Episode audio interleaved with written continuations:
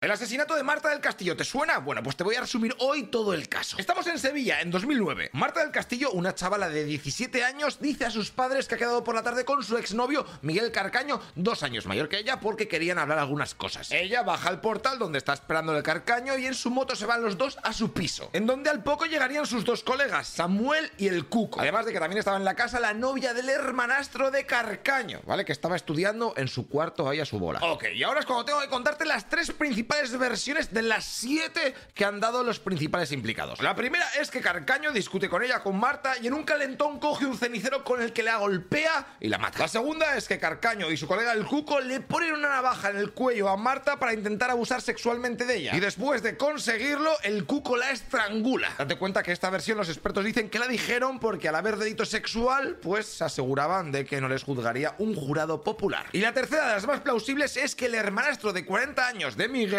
pasó por casa y comenzaron a discutir los dos hermanos, ¿vale? Con un tema de una hipoteca, de una casa y no sé qué. En esas que Marta se puso en medio para intermediar, pero el hermanastro se la carga de un culatazo con una pistola. Después, ayudados por el hermanastro, cogieron el cuerpo y lo envolvieron con mantas y una alfombra para hacerlo desaparecer. Uf, ya que hay un chorro de versiones. Primero dijeron que lo tiraron a un río, luego a un contenedor de basura, a un pozo, enterrado en una finca, etc. Lo que sí que está claro es que nunca se ha podido encontrar el cadáver. Y claro, con tantos cambios en el relato, eso ha significado que la policía se ha gastado millones de euros en buscar por el río, vertederos, campos, etc. Perfecto, hasta aquí lo vas pillando, ¿no? Bueno, pues la movida es bastante más complicada. Ya que los padres de Marta esa misma noche, al ver que no regresaba a casa, se fueron corriendo hasta el piso de Carcaño y aporrearon la puerta dando gritos y haciendo mucho ruido, pero nadie les abrió. Una cosa bastante extraña porque la novia del hermanastro testificó que ella, mientras estuvo estudiando aquella tarde, no oyó que pasase nada raro en la casa. Y a la noche, pues nada, se quedó a dormir allí tan tranquila. Y ojo con esto, ¿eh? Porque tenéis que saber que la madre de esta chica era un alto cargo político del PSOE en la época en la que los socialistas controlaban a saco Andalucía. De hecho, para el padre de Marta del Castillo está ultra claro que esta movida en la que haya políticos y gente de arriba ha influenciado muy, muy, muy mucho en que nunca se encuentre el cuerpo de su hija. Bueno, lo que sí que está claro es que la policía científica encontró sangre en la chaqueta de Miguel Carcaño, según él, de cuando guardó el cenicero ensangrentado en su abrigo. Pero también hay huellas del hermanastro y de su novia en el cable del alargador con el que, según otras versiones, estrangularon a Marta. Madre mía, ¿y cómo detuvieron a toda esta gente? Pues nada más y nada menos que un mes después de aquella noche, Carcaño confesó el asesinato, así que también trincaron a sus dos colegas por encubrirle. Y ya más tarde pillaron al hermanastro y a su novia. Date cuenta que la policía tardó tanto en atar cabos porque había un testigo que aseguraba haber visto a Marta del Castillo en su portal por la noche.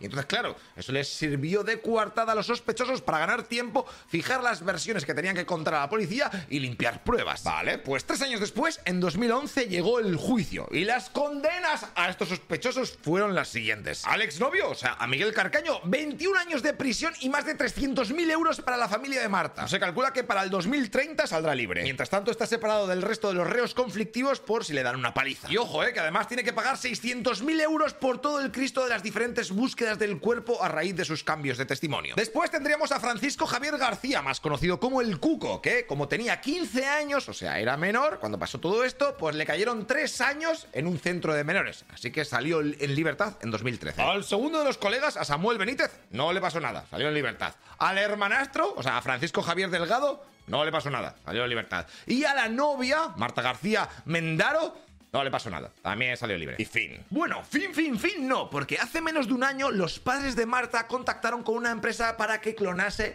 las tarjetas SIMS de los móviles de los implicados para así saber su geolocalización. Ya que ahora, como había nuevas tecnologías, pues eso se podía hacer. El juez en un principio acepta. Venga, coger las cinco SIMs de los principales implicados y a ver dónde estaban aquella noche. Pero luego, no sabemos por qué, rectifica y solo autoriza que se investigue el móvil de Carcaño, el exnovio. Así que después de mucho curro, a finales de 2023, o sea, año pasado, se entrega a la policía el informe en donde se detecta que Carcaño hizo seis movimientos aquella noche, aquella madrugada. A día de hoy, 15 años después del asesinato, todavía hay más de un millón de euros de recompensa para aquella persona que dé una pista fiable sobre el paradero del cuerpo de Marta. Ya que desgraciadamente ninguno de los cinco implicados terminó por confesar el verdadero lugar donde dejaron a Marta. Hey, una cosa, tú que estás escuchando este podcast, te recuerdo que todo esto está subido en nuestro canal de YouTube, ¿eh? Noticias Ilustradas.